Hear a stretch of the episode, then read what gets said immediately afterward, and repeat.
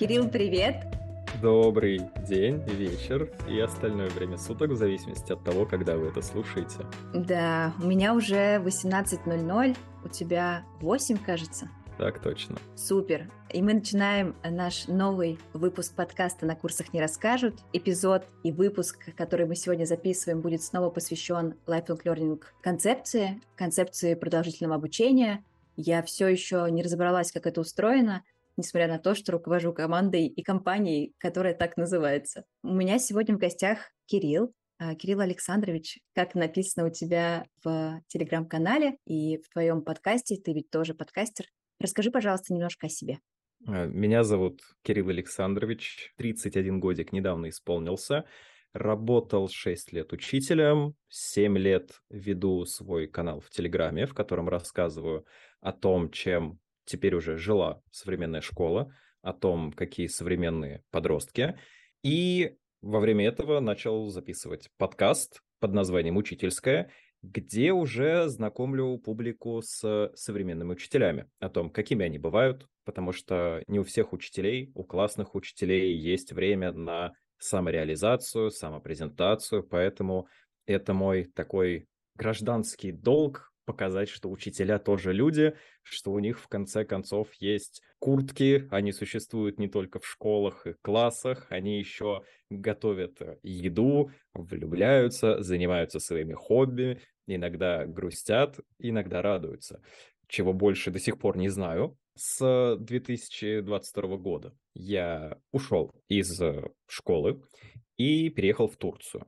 Сейчас я занимаюсь тем, что записываю и веду свои курсы по истории, а также занимаюсь индивидуальной работой с взрослыми своими учениками, с которыми мы изучаем историю, в силу того, что историю я вел в школе, и получалось у меня это неплохо, и также философию, потому что мое основное образование — это два законченных философских факультета. Один из них — это педагогический в университете имени Герцена, а второй — это магистратура в МГУ Ломоносова.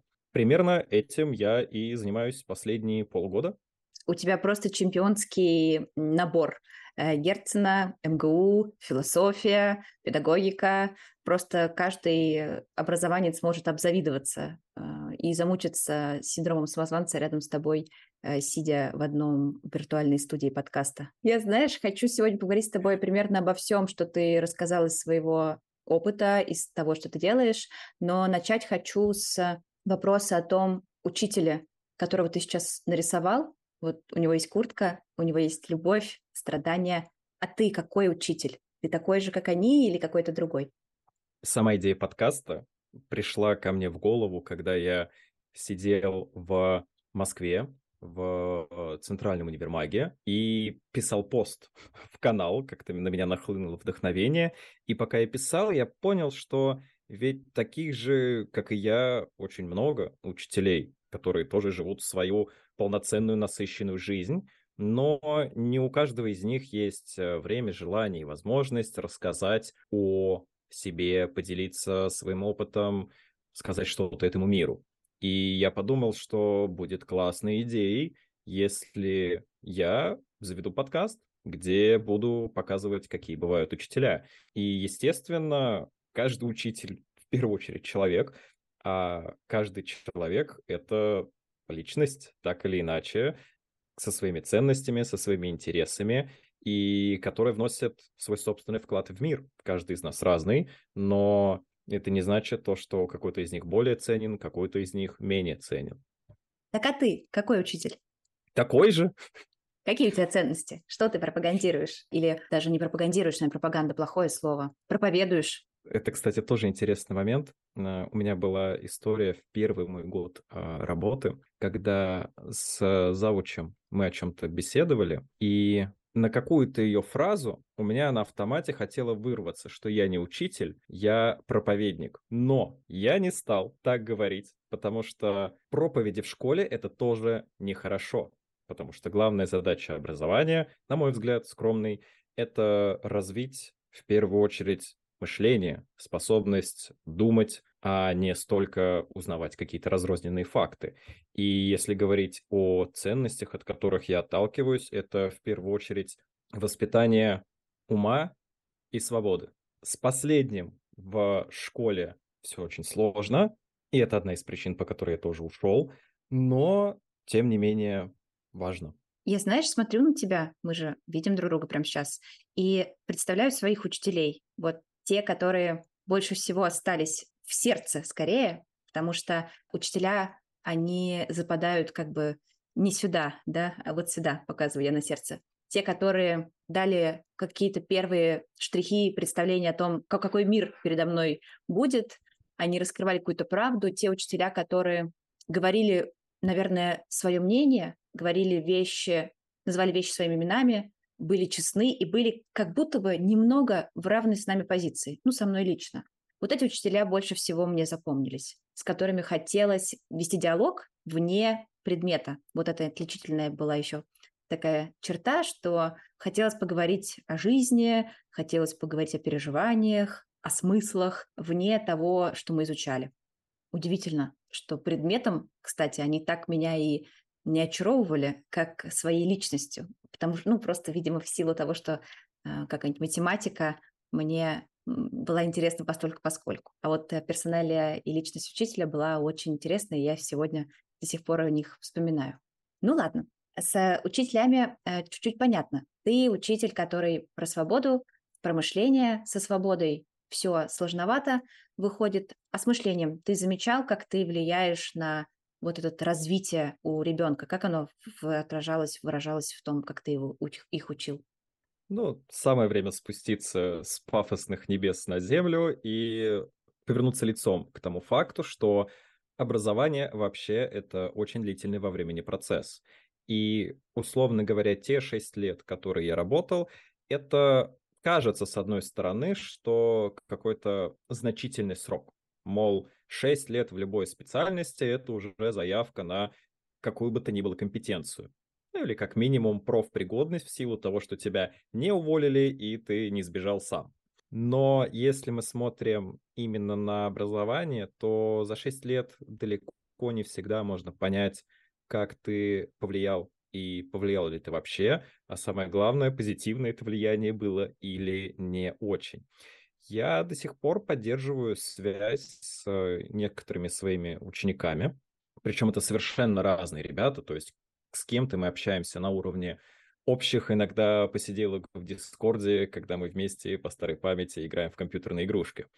У нас эта традиция появилась еще там, пару лет назад, когда мы все жили в одном районе, и они говорили, Кирилл Александрович, а пойдемте с нами в компьютерный клуб поиграем. Я такой, господи, не был в компьютерных клубах с 2005-го, почему бы и нет? И несколько раз в год мы вот так вот собирались, играли, и когда я уехал далеко, мы переместились в онлайн. И конкретно эти ребята, например, вообще не вспоминают, какую роль я сыграл для них как учитель, как какой-то старший товарищ, который чему-то их научил. Мы просто стали хорошими приятелями. Я не буду сейчас рассказывать о том, как именно мы разговариваем и о чем мы разговариваем в Дискорде, когда играем в Доту. Пусть это останется нашей маленькой тайной. Но есть и другие примеры, например, э, ребята, которые там учатся уже на третьем курсе, и иногда пишут мне, что там спасибо, Кирилл Александрович, за то, что помогли мне определиться с выбором профессии, с университетом. Хотя единственный совет, который я им давал, это выбирай сердцем, потому что у каждого абитуриента возникает вопрос. Мне родители советуют пойти туда, а сам или сама я хочу пойти куда-то в другое место, Кирилл Александрович, что мне делать? Я часто делился историей о том, как я, в принципе, поступал на первый курс на специальность физика и техника оптической связи в ИТМО, Санкт-Петербургский, поступил на бюджет, отучился там год и осознал, что нахрен мне это не нужно. Я не хочу до конца жизни сидеть и считать циферки. И в тот момент я занял, задался самым главным вопросом в своей жизни. Если я хочу получить высшее образование, это образование должно быть тем, которое я хочу получить. И тут мне самому стало интересно, а чем же я хочу заниматься. Выбор пал на философию как на самую непонятную область знаний, и вышло так, что я там нашел себя на своем месте. И вот этот опыт, которым я условно лично делился с учениками, некоторым из них помог. Поэтому я не могу сказать, какие плоды дала моя педагогическая работа прямо сейчас. но могу сказать, что лично мне никто не говорил, что я сделал их жизни хуже. Вот, так что спроси меня об этом лет через 10. Договорились. Но мне, кстати, кажется, что это где-то так, э, об этом ты и задумываешься где-то вот после лет 10 с выпуска, а что это за люди, которые остались какими-то важными отметками, персонами э, в моей жизни. Вот когда как-то ты начинаешь рефлексировать, что-то такое вспоминать, или, например, начинаешь разбираться в том, а как я вообще учусь в тему нашего разговора. Я последнее еще что хотел э, добавить может сложиться впечатление, что я со многими учениками нахожу какой-то коннект. И я такой какой-то классный учитель.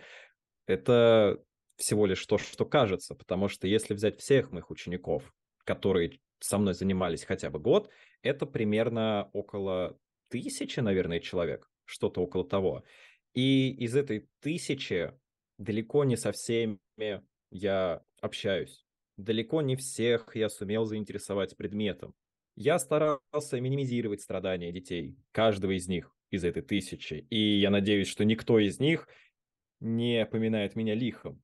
Но я совершенно не удивлюсь, если 90% из них не вспоминают обо мне, например, за прошедший год ни разу. И это совершенно нормально. Может быть, 100 человек, да, вспоминают обо мне. Из них 50 в течение года мне напишут. Из них 20, допустим, поздравят с днем рождения. День рождения, кстати, недавно был. Мне даже в голову не пришло посчитать, сколько из учеников меня поздравило, но сколько-то, порядка нескольких десятков.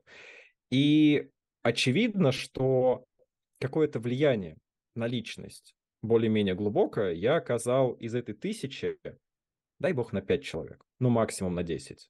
Это тоже для того, чтобы правильное представление возникло о том, э, какова роль э, учителя в жизни ребенка и в каких масштабах, условно говоря, это все имеет место существовать. Угу. Слушай, ну, учитель не рок-звезда, что всем нравится.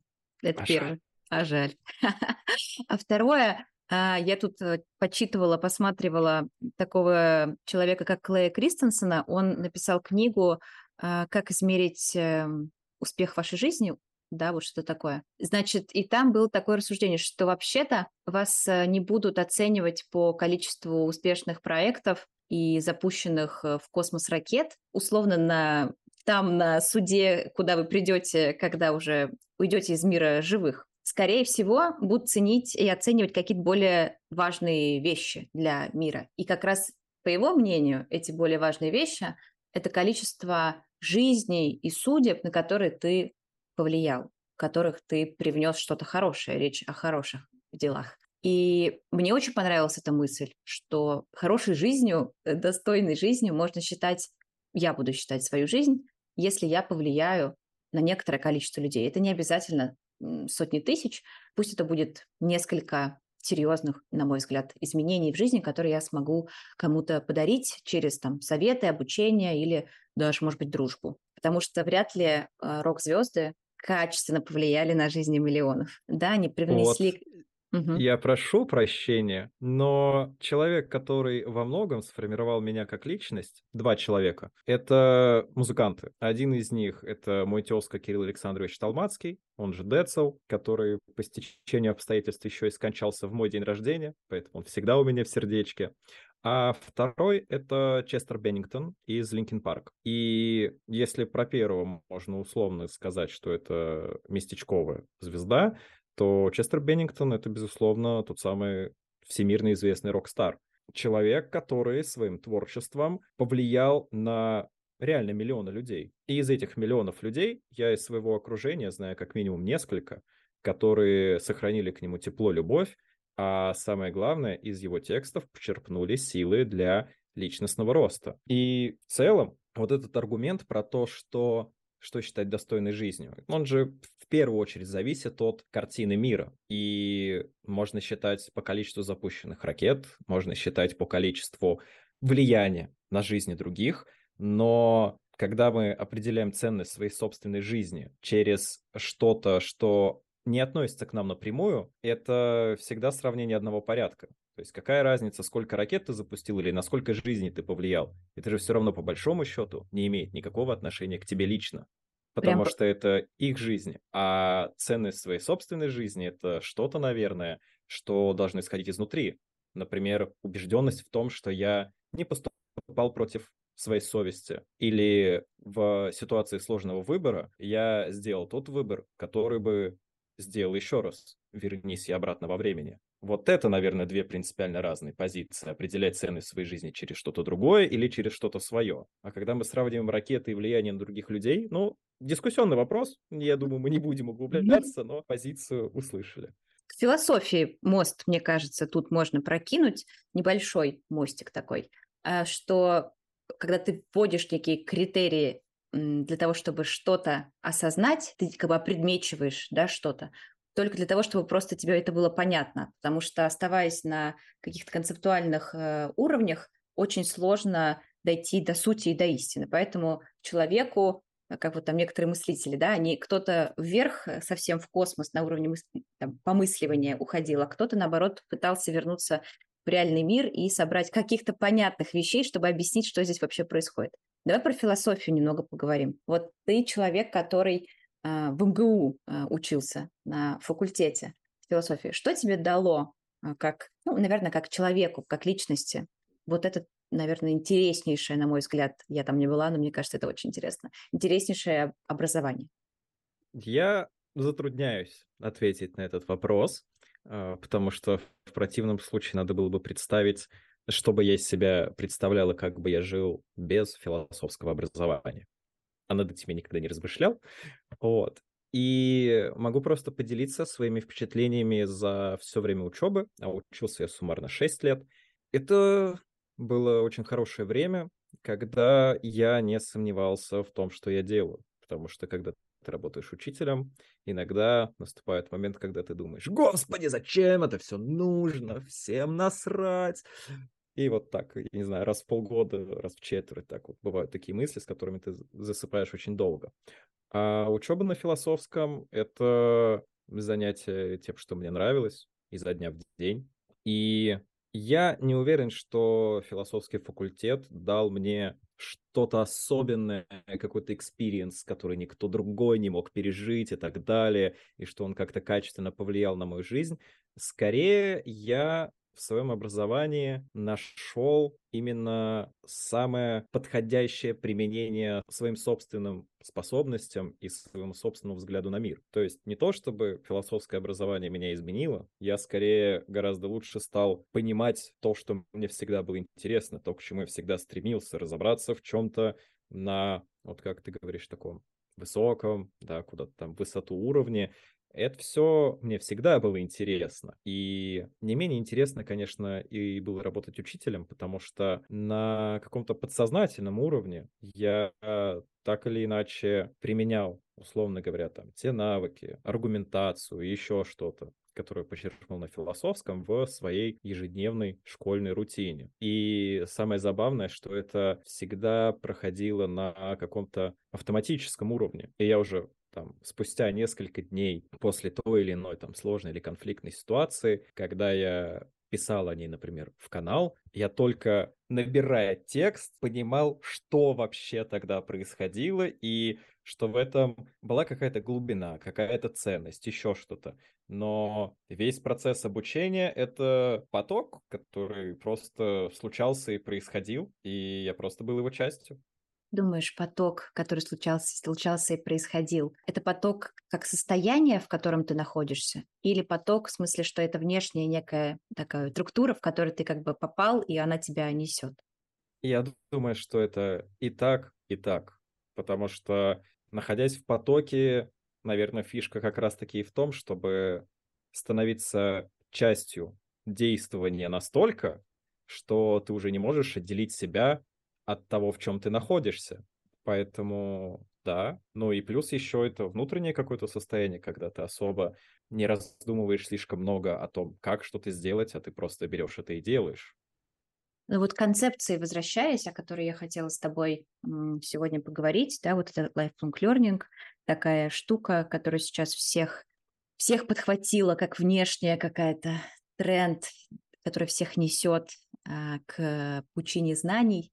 Как на волнах мы серфим, то изучаем все, пятое, десятое, курсы покупаем чуть ли не за завтраком. Вот буквально вчера стою, мне падает письмо от э, команды синхронизации. Мы писали выпуск с человеком, который делает, отвечает за качество курсов синхронизации, я, конечно, подписана и наблюдаю за тем, что они делают. Значит, падает курс, что-то про особенности мозга, разберитесь, как он там у вас работает, чтобы, значит, лучше жить. Небольшой курс стоит 3 400 там рублей, и тут же я вижу пост в канале у Наташи Бабаевой, как она раскладывает его про него и рассказывает, какой он может быть интересный и ценный. Я, я моментально, знаешь, ну надо брать. Ну, ну, все сложилось. Ну, рассылка пришла, синхронизация нравится, Наташа рекомендует. И вот я уже, значит, э, на странице оплаты. А все вот э, дело пяти минут. Я кофе заваривала, пока вот там у меня пуровер проливался, я вот это все успела сделать. И хорошо, я человек, э, умеющий ловить себя за хвост в таких ситуациях, я понимаю, что так, стоп.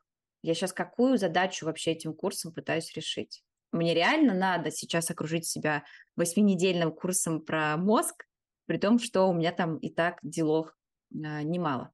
И я понимаю, что чуть-чуть подумав, прям дав себе пару минут, что это какая-то сейчас была попытка сделать э, вид, что ты очень, значит, эм, такой человек любопытный, очень хочешь все знать, и, значит, вот этим курсом ты как будто пытаешься сам себе подсветить, что ты, в общем, личность очень развивающаяся, активная и вообще не останавливающаяся ни на секунду. Даже когда кофе варишь, хочешь развиваться. И, в общем, я в себе это отловила, что это какое-то про внешнее. Ну, в смысле, мне не надо реально сейчас учиться этому всему. Я могу это бесплатно почитать, когда захочу, и кое-что я вообще про это знаю. Но вот эта мысль, что там я где-то про это расскажу кому-то или там блесну на какой-нибудь э, следующем воркшопе для клиента, это вот про это было. Ну, я думаю, ну, в общем, мне не надо, закрыла, ничего не купила и счастливо пошла завтракать. Вот мне кажется, что этого очень много сейчас. Нас окружает всюду какая-то бесконечная информационная шумиха на тему саморазвития, учись тому, учись всему пятому, десятому, и это поток, который нас несет. Но внутреннего потока с этим нет, поэтому люди а, там отваливаются, уходят а, и не учатся до конца. Потом все борются за доходимость в техе. Что ты про это думаешь? Как э, справляешься вообще с тем, что вокруг очень много полезной я показываю так пальчиками, полезной информации, которую очень хочется взять и изучить. А, есть ли у тебя такое, цепляют ли тебя какие-то темы? Что касается любых вещей, которые мне предлагают купить за деньги, я человек из небогатой семьи, богато никогда не жил и не уверен, что когда-нибудь богато буду жить, поэтому я с, не знаю, лет там с 10, с 12, с 14 э, все навыки и знания, которые приобретал, приобретал их по открытым источникам и бесплатно. Поэтому на меня маркетинговые ходы не работают в плане там сегодня скидка, не упусти свой шанс стать лучше и так далее. У меня это, наоборот, триггерит и вызывает реакцию. По-моему, они раздувают из мухи слона. Или они обещают то, что только формально смогут сделать, а не по существу. И лично меня вот эта проблема как потребителя платного контента вообще никак не касается. Но тут есть другой момент. У меня же у самого есть свой курс, кстати, можете его купить, ссылочка в описании и так далее. И с моей вот такой базовой установкой, что если ты за что-то платишь деньги, то это должно дать тебе что-то, что-то, что ты, наверное, не можешь получить бесплатно. И смотря на свой собственный курс адекватными, объективными глазами, понимаю, что там нет ничего эксклюзивного, кроме, я не знаю, формы подачи и компоновки. То есть те пять с половиной часов истории древнего мира в моем авторском пересказе, и вот у них есть цена. Но я прекрасно понимаю, что 99% людям это не нужно. И это нужно, наверное, тем людям, у которых есть достаточное количество денег, которым не жалко там потратить 5000 рублей на курс, у которых есть достаточное количество времени, чтобы этот курс послушать, возможно даже выполнить домашние задания, которые мне все не обязательны, и которые действительно никто не делает практически. И столкнувшись с задачей того, что этот курс нужно как-то продавать и рекламировать, я на данный момент нахожусь на этапе того, что я его никак не продаю и не рекламирую. Все, кто хотел его купить из подписчиков моего канала, его купили, и дальше я вот на таком распутье нахожусь и понимаю, с одной стороны, что да, маркетинг это важно, что про твой товар или услугу нужно рассказать так, чтобы их захотели купить, но я не знаю, ставя себя на место возможного покупателя, и я думаю, да кому это нужно? Вот, поэтому тут такое, конечно, у меня э, много очень пищи для размышлений, э, не самого э, приятного и позитивного толка, но с другой стороны, э, греет душу, что, ну, наверняка такие люди есть которым понравится, которым будет интересно. И мне кажется, сейчас мне бы хотелось не поступать против своих убеждений и против своей совести. Вот у меня есть этот курс, про него можно узнать, его можно купить, но я не хочу и, наверное, не собираюсь очень сильно много. Я не собираюсь тратить времени на его рекламу больше, чем времени на разработку, допустим, и запись следующего курса. И помимо вот как раз такими установки на свободу и размышления, да, на развитие как- каких-то аналитических способностях, способностей, еще очень важна честность. Когда вот был момент того, что надо рекламировать курс, я прям вот этой мыслью жил пару недель, а потом такой подумал, но ведь это не то, что мне в сердце бьется. И, и вот мы сейчас с тобой говорим, и мне очень нравится то, что я сейчас говорю по поводу того, что, ну, есть курс и есть курс. Да, может быть, я не заработаю на нем миллион рублей. Ну и ладно. Зато те люди, которые его возьмут без маркетинговых уловок, они реально кайфанут. Вот в этом я не сомневаюсь. Я тут тебя супер поддержу. Я ровно в, в том же костюме того же человека, который не хочет, а, не хочет нас, как знаешь, догонять своим продуктом людей. Живу в мире, возможно, розовом и без денег, что те, кому действительно это будет нужно, они почему-то каким-то образом чудесным через всю ту огромное количество информации, которая на них сыпется, они это увидят и купят, и заберут, и получат. И твое от тебя не уйдет, и все такое.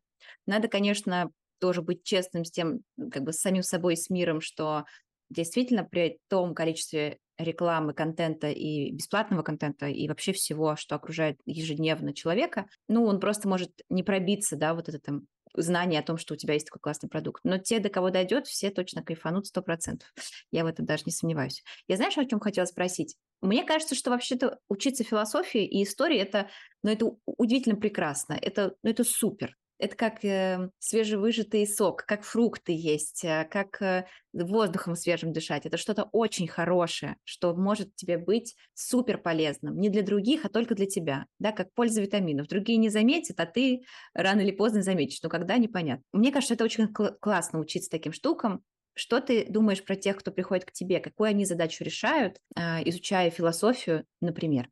Приходят разные люди. Я не скажу то, что у меня очень много людей, которые планировали обучаться, обучаются, но тем не менее даже по ним можно сделать вывод, что наибольшей э, степени глубины погружения в предмет достигают те, кто не ставит перед собой каких-то конкретных практических целей и задач. И еще со времен античности, по сути, вся философия, она про это. Ты размышляешь об устройстве мира, потому что тебе хочется. И когда люди приходят именно с таким настроем, они ловят этот самый вайб, когда ты наслаждаешься самим процессом размышления, получения каких-то знаний, а может быть даже вообще не знания, а каких-то абстрактных конструкций, размышлений и можно было бы это назвать, в принципе, я не знаю, там, гимнастикой для ума. Но удивительным образом, даже несмотря на такую отвлеченность от нашей обыденной бытовой жизни, многие ученики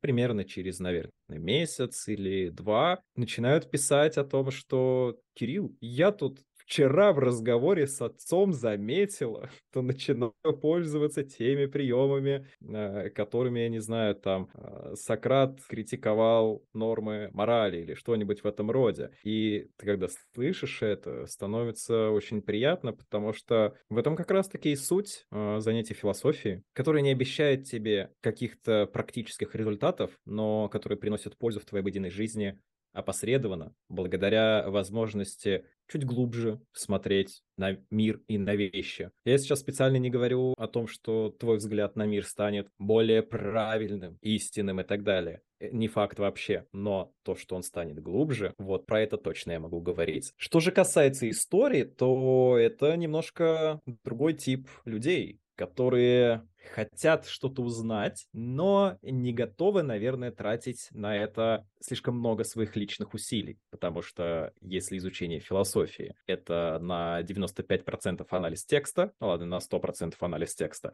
то изучение истории и философии для буквоедов, да, здесь надо, конечно, говориться, то изучение истории, по крайней мере у меня, это узнавание офигительных историй древности. И, о боже, выводы, которые люди делают, что мир за последние там пять тысяч лет не то чтобы коренным образом изменился. И вот этот процесс, когда они выступают в большей степени пассивными участниками, которые воспринимают что-то, что я говорю, и остается огромное, конечно, поле для вопросов, обсуждений и так далее, но это все такая, скорее, бонусная часть факультативная. Один из моих учеников как-то по истории, как-то меня спросил, слушай, а вот э, по философии там что да как? Я ему когда писал примерно, как будет э, происходить процесс, и спросил его, ну как тебе? Он такой, блин, как-то я, я не готов. Особенно вот когда он узнал, что нужно каждую неделю читать э, какой-то материал, он такой, я не готов, и это, ну, абсолютно нормально, потому что каждый человек а, приходит или не приходит к тем или иным а, точкам интереса, сферам, э, сферам знания в силу своих собственных жизненных условий, обстоятельств. То есть в первую очередь это, конечно же, свободное время и плюс такой эмоциональный ресурс, потому что потратить... Я не знаю, сколько мои ученики тратят на чтение текстов, но я могу сказать то, что я на перечитывание текста к занятию трачу по меньшей мере часов 5 каждый раз. Причем вне зависимости от того, сколько раз я до этого читал текст. Каждый раз перечитываешь его как будто в первый. Ты смотришь свои старые заметки, и ты переписываешь их с нуля, потому что, ну, все нужно воспроизвести заново. И, ну, на это нужно много сил. Получается, тебе люди платят, а чтобы ты учился, что ли? Ты же, получается, все глубже и глубже в предмете. И это опять же дискуссионный вопрос, э, глубже ли я погружаюсь в предмет или, или так же. Просто освежаешь. Э, есть, э, условно говоря, тяжелые тексты для восприятия. А если кому-нибудь интересно, Парменид за авторством Платона. Тот диалог, который, положа руку на сердце, в лучшем случае я улавливаю 60% смысла этого текста. Это, это потолок. И каждый раз, когда я сажусь его перечитывать, мне страшно, потому что, а вдруг в этот раз будет меньше? Неплохо, неплохо.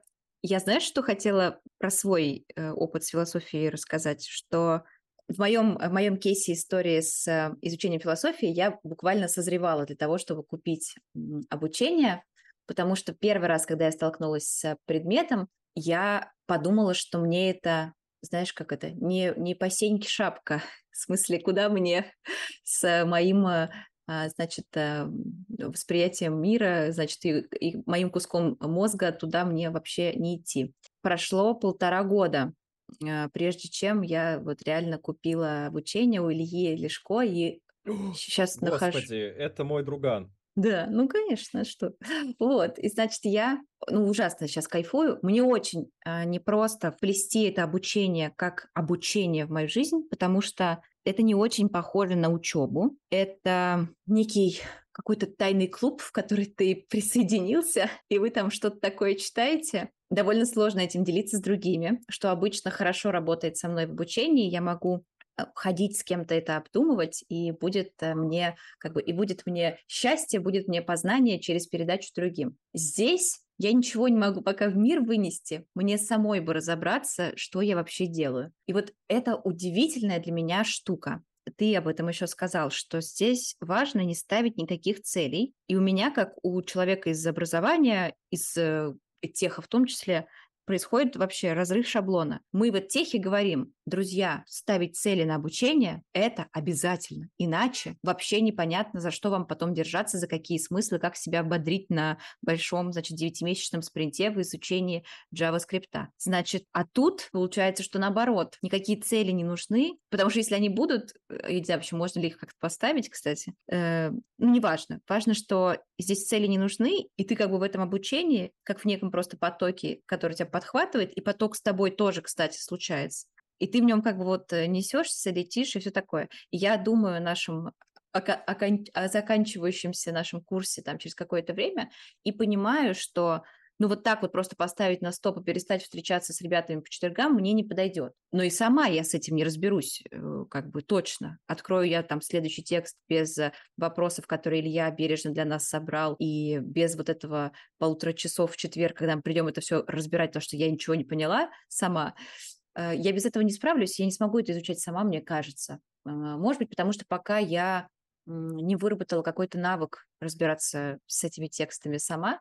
Может, мне просто пока нужна опора. Не знаю, возможно, это случится через год-полтора, если я там этих текстов э, учитаюсь и зайду на второй круг, и сама уже смогу с этим работать. Но это удивительный опыт, э, обучающий, обучение, который не про learning experience, который кто-то спроектировал для меня, а просто про мое личное нахождение в предмете и какое-то мое с ним вот это взаимодействие. В общем, я в полном восторге. Но в защиту, опять-таки, постановки целей и обучение — это действительно две большие разницы. Изучение, скажем так, самых ценных, практически неориентированных предметов, будь то э, философия, э, музыка, я не знаю, там, художественное мастерство. Но про последние два, конечно, э, чуть более дискуссионно, потому что если ты обучаешься чему-то практически направленному, цели это, безусловно, обязательная вещь. Без них никуда и никак. Но если взять, опять же, то же самое э, писательство, то можно же изучать и стремиться к тому, чтобы э, говорить и рассказывать истории так, чтобы они захватывали, а можно учиться, как это сказать, сейчас тут слово было, писать нон-фикшн тексты как ремесло новостные заголовки, какие-то заметки, э, лонгриды на сайт, которых должно быть до 10 штук в день. И это разные вещи. Поэтому ни одна из них не хуже, не лучше другой. Они разные. Вот. Просто если мы касаемся философии, то практической философии, практикоориентированной философии не существует. Люди пытались, условно говоря, изобразить из философии что-то ориентированное на практику. Но последний эксперимент, построенного на философских основах государства а, в виде Советского Союза, показал свою сомнительную состоятельность. Предыдущий эксперимент, а возможно один из первых экспериментов, это история про то, как Платон написал свой программный текст государства, в котором описывал, как должно работать общество, которое чем-то напоминало фашистское общество в некоторых моментах а потом у него еще представилась возможность реализовать свою идею, потому что один сицилийский тиран сказал, ну, Платон, приезжай, вот у меня есть полис, сделай там красиво. Э, красиво сделать у Платона не получилось. И есть вероятность, что никогда и не получится, потому что философия, пытаясь быть практикоориентированной, философией быть перестает. Она превращается в политологию, в психологию, во что угодно, но не в философию как таковую. Да, ну слушай, об образовании никак приземлить? Не вполне понял. Ну вот э, философия есть, э, не знаю, мне кажется, что философия это про то, что человек в том числе, например, учится задавать вопросы и задаваться вопросами, интересоваться и ставить под сомнение какие-то вещи. Вот эти, ну скажем так, скиллы, методы можно приземлить в образование, и вот как будто мы немножко опредмечиваем, так сказать, философию в практику переносим и в образовании это практикуем, разве нет? Да, и это называется педагогикой. А, черт возьми. Ну ладно. Причем э, вспоминается, э, я вот, несмотря на то, что сам сколько-то лет работал учителем, я в педагогике как науке ориентируюсь ровно никак, потому что у нас ее был один семестр, и то этот семестр я пропустил, потому что в то время учился на другом факультете, на инженерно-физическом, и перевелся на философский сразу на второй курс, поэтому ни про какие там педагогические концепции школы вообще ни хрена не знаю, вот положа руку на сердце говорю. И меня очень захватила одна э, история, точнее э, концепция в, восточно, э, в восточных школах про уровни мастерства. Это было относительно каллиграфии к боевым искусствам, что есть три этапа. Первый этап, когда ты ничего об этом не знаешь, и единственный способ обучения — это просто копирование. Ты должен делать так, как говорит тебе учитель, просто потому что тебе нужно наработать определенный базу навыков. Вот. А второй, собственно, уровень – это когда ты позволяешь себе, зная все правила, нарушать их в тех случаях, когда этот случай исключительный. Как, я не знаю, Пушкин и другие поэты меняли ударение в словах, потому что слово там должно быть, и размер должен соответствовать. И третий уровень, самый поэтичный, когда ты вообще не задумываешься о том, существует правило или нет. Ты достигаешь а, такой степени погружения в свой предмет, настолько преисполняешься в своем познании, что ты даже не задумаешься, не задумываешься о том, правильно ли так поступать или нет. Ты делаешь так по наитию. И если ты достаточно преуспел в своем предмете, то, скорее всего, ты не ошибаешься, когда так делаешь. Хорошая концепция. А есть еще, не знаю, похожи ли они, я думаю, что похожи, про степени осознанной неосознанной компетентности. Очень там тоже четыре, да, ты сначала... Ты э, даже не знаешь о том, что ты не знаешь, потом ты знаешь, чего ты не знаешь, и да, да, четыре степени. Угу, похоже на то. Э, и что же тут получается? У нас, э, значит, мы с тобой поговорили о том, какой ты, значит, учитель. Поговорили о том, что ты, что философия научила тебя не тому, как преподавать, а дала тебе э, больше про познание мира, да, как бы ты подразобрался, видимо, в каких-то ключевых для себя аспектах, как тут все устроено, понял, что за тысячи лет ничего не изменилось, все у нас э, двигается очень медленно и не сильно а, не сильно-то трансформации происходит, кроме технологических, пожалуй. Видимо, человек не меняется, да, кстати? Да, если смотреть с точки зрения биологии, то э, за последние 40 тысяч лет нашей истории, когда человек, человек обрел э, способность к речи, изобрел речь, начал ей пользоваться, с тех пор принципиально мозг не менялся. И чисто теоретически, если бы э, какой-нибудь грудной ребенок из 40 тысяч лет назад телепортировался бы к нам, он бы вырос в этом обществе, и мы бы даже не узнали о том, что он древний человек. Неплохо, неплохо. Проверить бы, конечно, но не выйдет.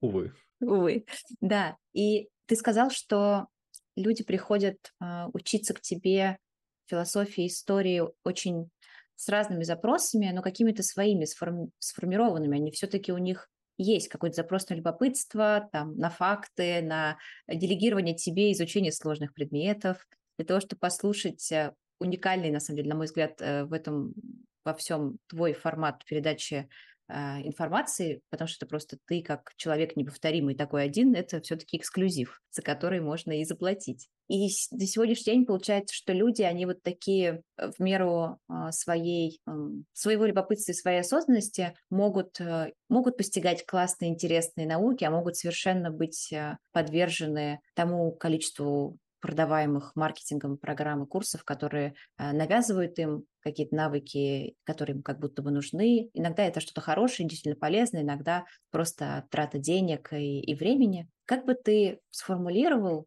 для современного человека какой-то инструмент, может быть, управления этими потоками информационными, с помощью которого можно было бы выбирать то, что тебе действительно нужно, и отказываться от того, что тебе совершенно не нужно. Что бы это мог быть такой за инструмент?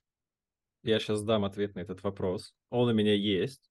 Это э, самый универсальный ответ, подходящий в любой ситуации, э, справедливый для любого подобного вопроса.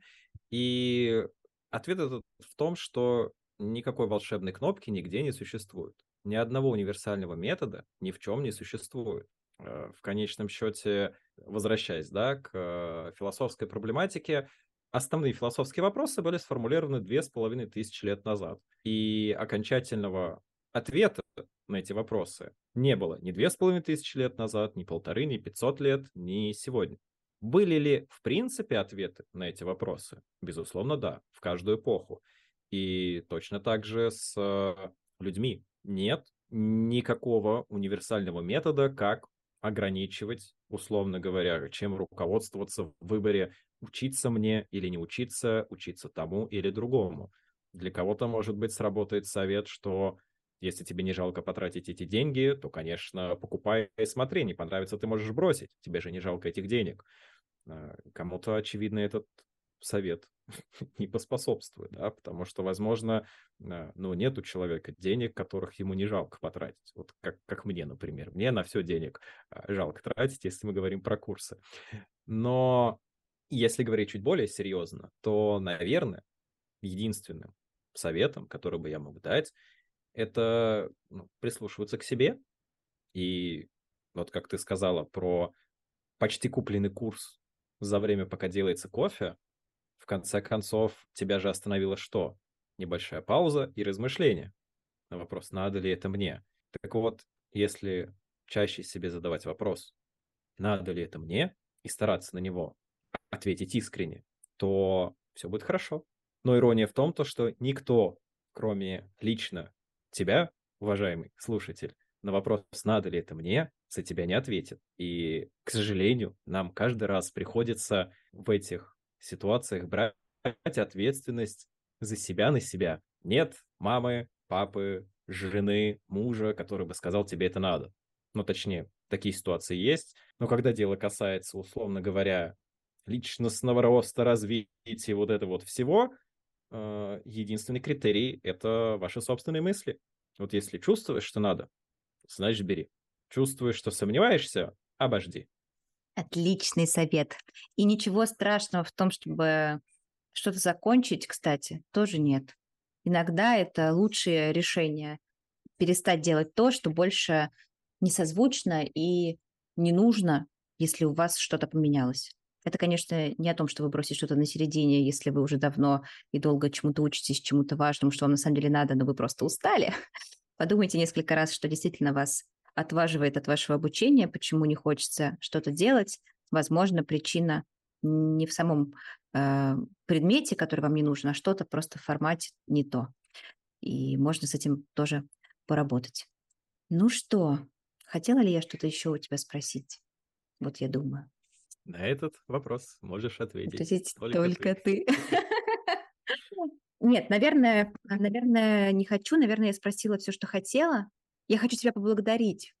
Очень важно мне, когда я, знаешь, благодарю гостя, в некотором смысле еще отрефлексировать, что мне этот выпуск дал. Я тоже делаю подкаст не только эм, для того, чтобы рассказывать про людей, которые работают в образовании, и подсвечивать э, хорошие, интересные их подходы и мысли, чтобы они в том числе осмысляли то, что они делают и как они делают, и могли через разговор со мной этим поделиться с другими. Я еще это делаю, чтобы разбираться в себе и в том, как я какие-то вещи понимаю в этом мире, мне хочется все подвергать сомнению в последнее время. Возможно, я ближусь э, к 30 годам, и это как-то с этим связано. Я хочу подсвечивать зону своего незнания, в том числе, потому что это какой-то дает мне пресловутую зону ближайшего развития. Я вот хочу тебя поблагодарить за то, что в разговоре с тобой, еще когда мы готовились и сегодня, ты мне эту возможность э, давал и подсвечивал для меня какие-то новые, новые вопросы, новые определения, новые э, темы, в которые мне бы хотелось пойти. Это очень приятно расширять зону своего незнания. Вот, спасибо тебе за это, мне было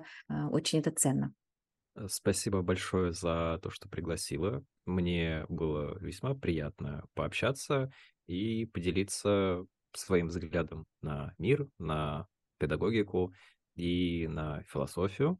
Вот. Надеюсь, что из всех слушателей найдется тот один, которым этот выпуск понравится в наибольшей степени и, возможно, затронет какие-то струнки в его душе, знай, что весь этот подкаст я говорил специально для тебя.